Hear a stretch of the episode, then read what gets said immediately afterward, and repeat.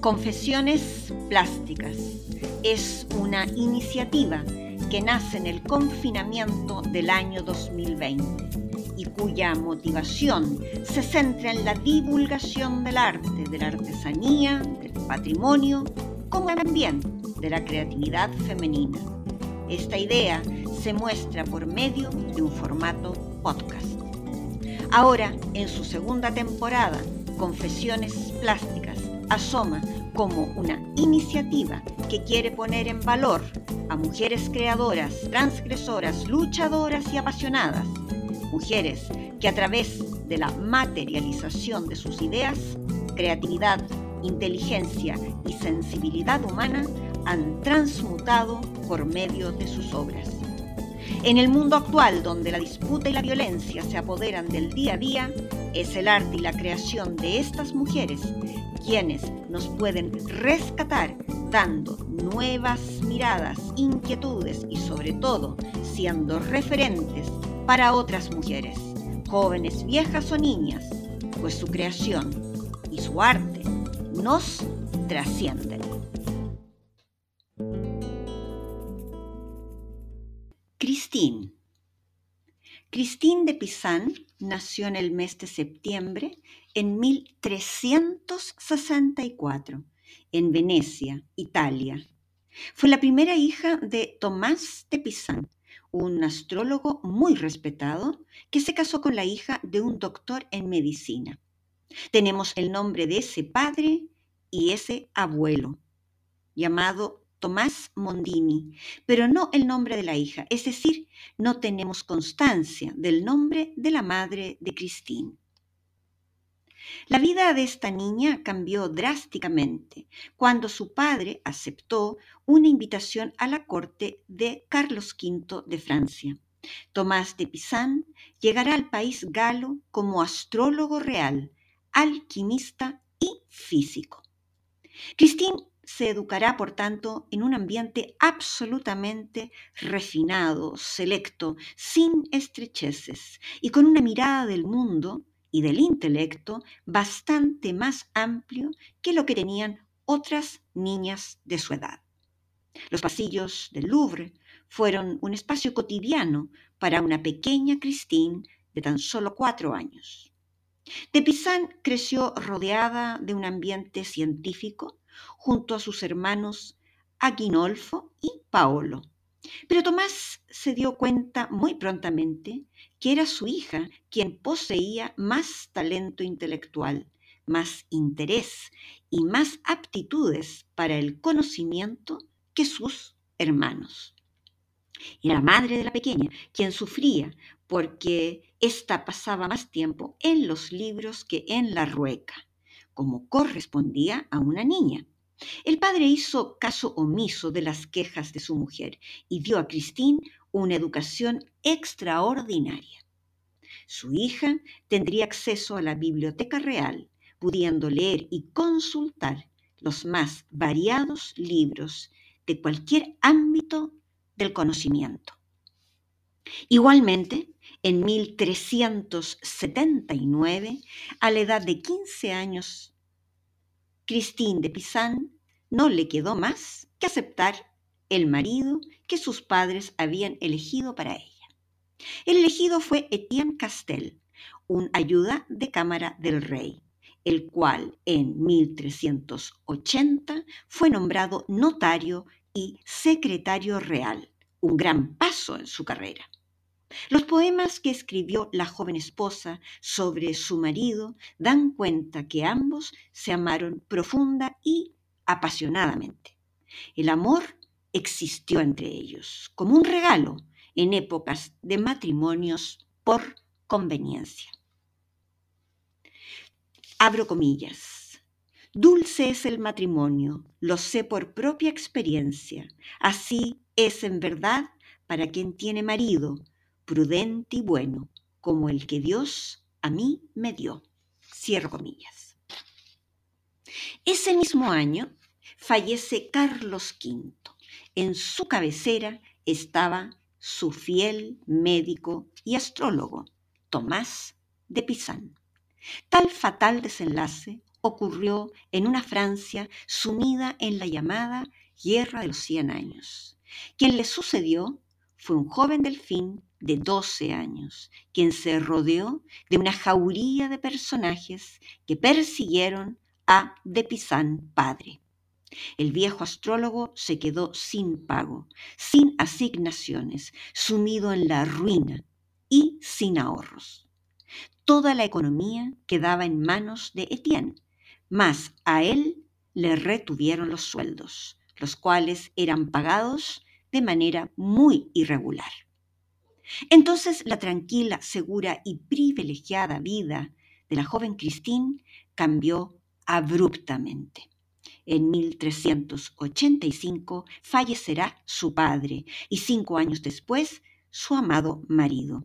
La peste del año 1390 acabó con su vida. Según los escritos de esta, nunca superó la muerte de su amado esposo. Así fue que Christine de Pizan, a los 25 años, quedó viuda, llena de deudas, a cargo de su madre y sus tres hijos de 9, 7 y 5 años, más una sobrina. Sus hermanos habían regresado a vivir a Venecia. La vida giró en 180 grados. Su día a día eh, vinieron abruptamente dando una voltereta completa, lo que dejó a Christine como jefa de familia en un mundo misógino y completamente despojada de recursos y de cobijo. La situación se complicaba más aún, pues Tepizán había decidido no volver a casarse.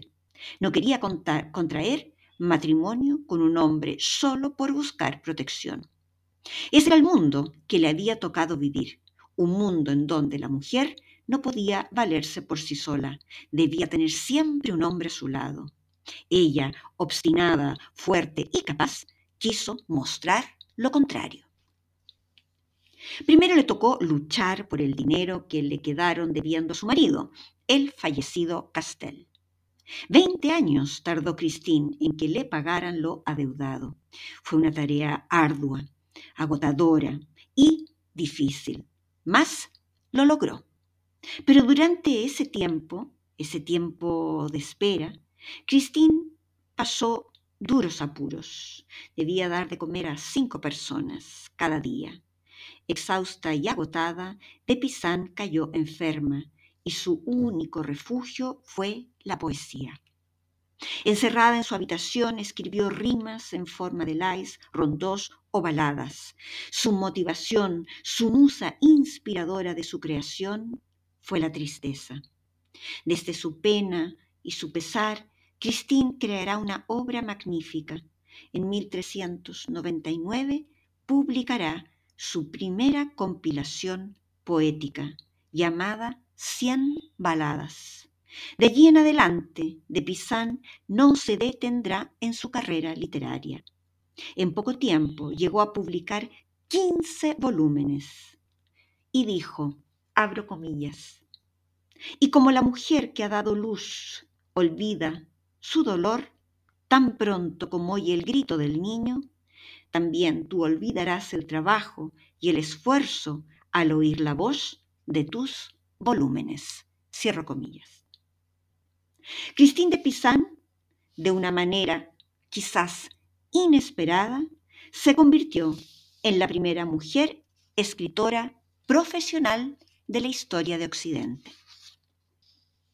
Christine logró un sustento económico, logró vivir de su trabajo como escritora.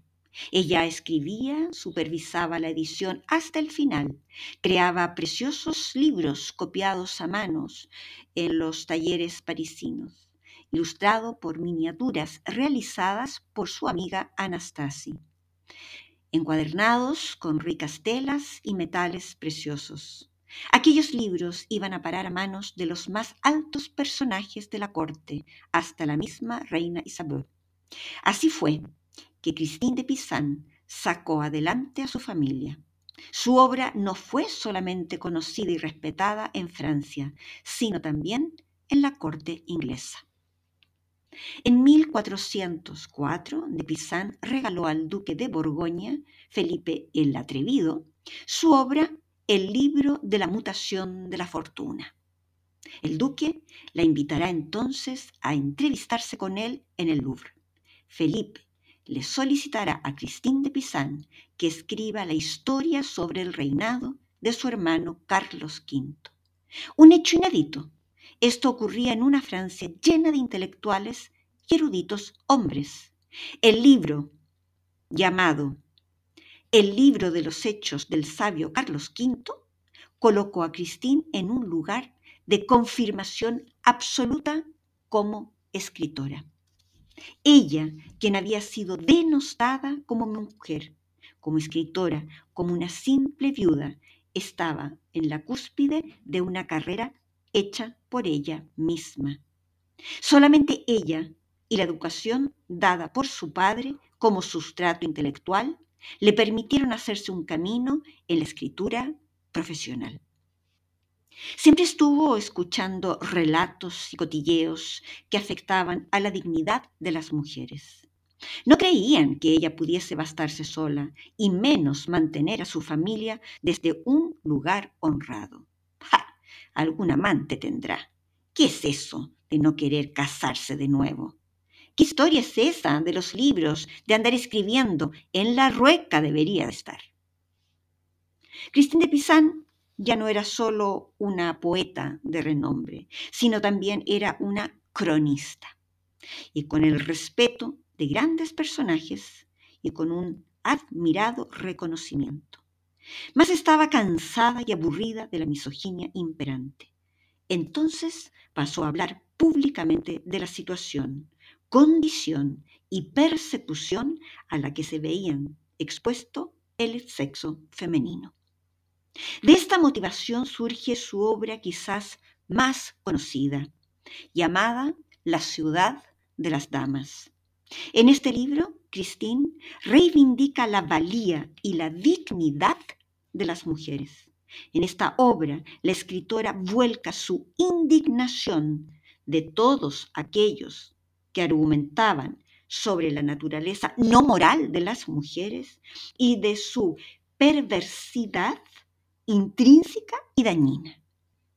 Este libro es la respuesta a la obra llamada Román de la Rose, poema de Guillaume de Lornis, que fue una suerte de bestsellers de la época donde se vierte afirmaciones sobre las mujeres, que De Pizan rebate con unos personajes de su obra que encarnan la razón la derechura y de la justicia, en un espacio metafórico, una ciudad alegórica.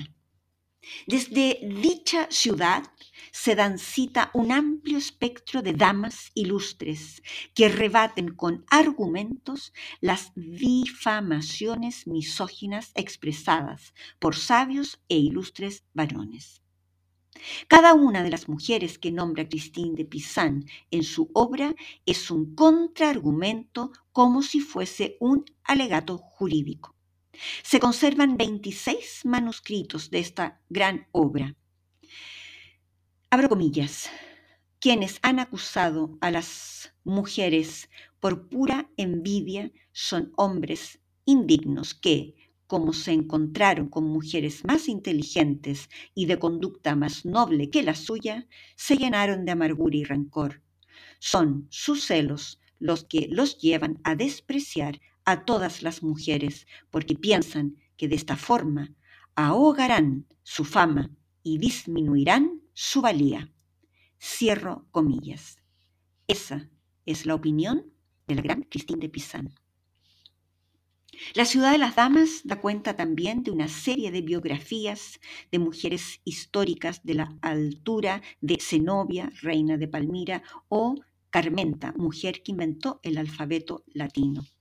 Christine, quien ya se había enfrentado con sabios e intelectuales del sexo masculino, logra posicionarse ya no solo como una poeta que canta al amor o a la tristeza, sino como una escritora que debate contra las creencias masculinas de su tiempo, a través de un libro en donde va a rescatar y poner en valía, haciendo alarde de conocimiento y razonamiento, al llamado sexo débil.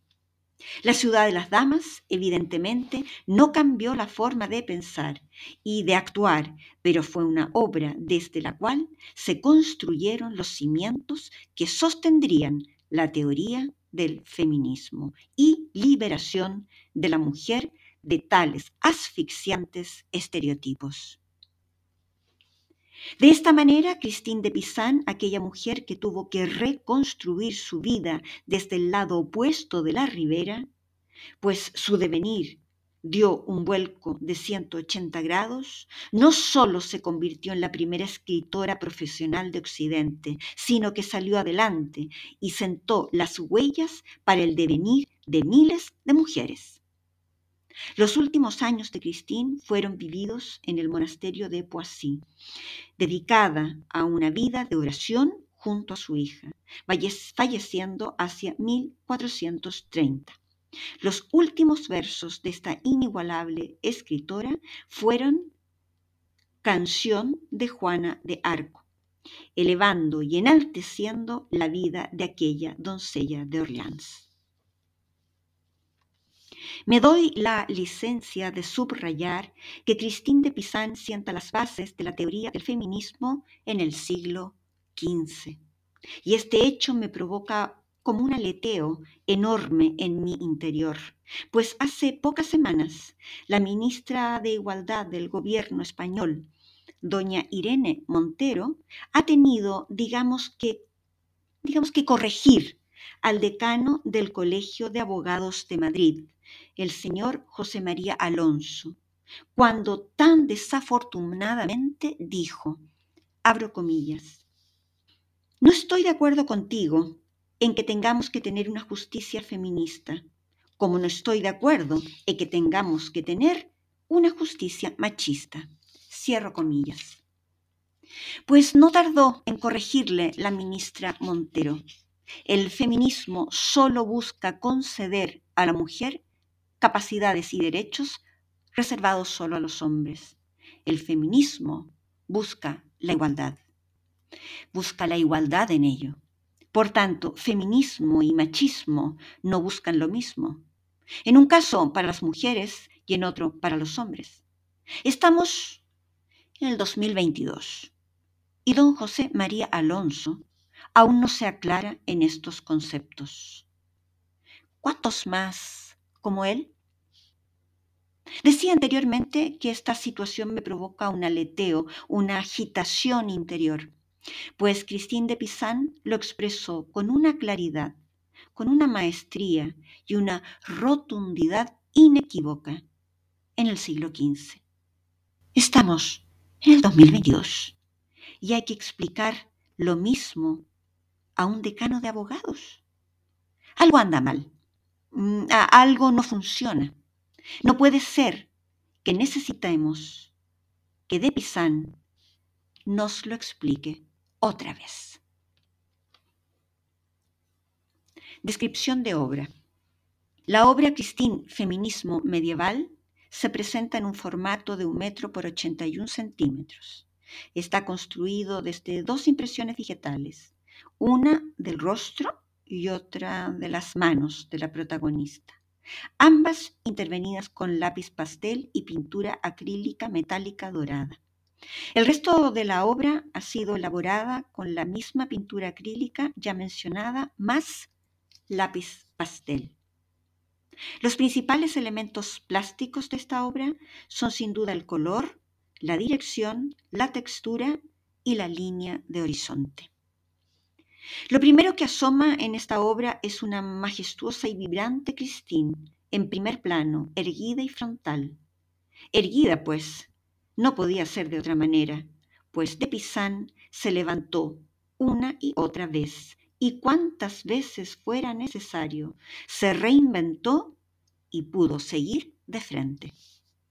Ella contiene el color rojo vermellón, color lleno de energía y potencia, Christine lleva todo su atuendo de joyas medievales la enmarcan en un halo de poder y de riqueza, más de una riqueza intelectual.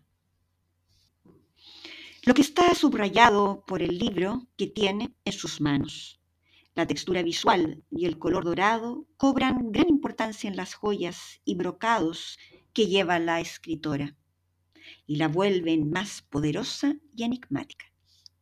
La dirección de la figura de Christine es vertical y descendente, más no llega a hundirse en tierra, pues la mirada del espectador queda en sus manos, se detiene en su libro, sello simbólico e inequívoco que estamos frente a la gran escritora, la primera escritora profesional de Occidente. Y es vertical, pues justamente la verticalidad indica el alto grado intelectual y espiritual de Christine. Al lado derecho de la protagonista de la obra se encuentra un espacio dividido por una línea de horizonte de color vermellón. En la zona de cielo vemos luces, destellos dorados y violetas. Sin embargo, en la zona de tierra hay más sombra y oscuridad, con algunos destellos de color. En el espacio dividido, este espacio al estar eh, al lado derecho de la obra representa el futuro y Christine al estar al lado izquierdo representa el pasado. Ese futuro se construye desde una zona de tierra llena de oscuridad, lúgubre y hostil, es decir, llena de misoginia. Mas hay luces, hay chispazos rojos. Ello representa el legado que dejó Christine de Pizan a través de su manifiesto feminista, es decir, de igualdad, en el reconocimiento de capacidades y derechos entre hombres y mujeres. Solo hay que escarbar, hay que escarbar un poco en esa densa oscuridad para encontrar la herencia de Christine, herencia que se presenta en el mismo color de su vestido, para generar así una conexión visual y simbólica en el relato. Su herencia está llena de pasión, de poder, inteligencia y de ausencia de enfrentamientos. Esta idea se presenta a través de manchas de color libres y que están por todas partes, en el cielo y en la tierra, así como en la línea de horizonte que divide ambos espacios. Desde cualquier ángulo o lugar podemos encontrar las respuestas, pues el legado de Christine continúa firme y rotundo. En la zona de cielo hay luminosidad, hay una referencia a la luz intelectual de Christine que se hace presente a través de los dorados. La línea horizonte se presenta a Bermellón, pues indica que debemos seguir el camino trazado por De Pizan. No debemos perdernos en enfrentamientos vanos entre hombres y mujeres, pues el legado que nos dejó esta extraordinaria e inigualable mujer fue un camino hacia el feminismo, es decir, hacia la igualdad. En un próximo capítulo, Clara Peters.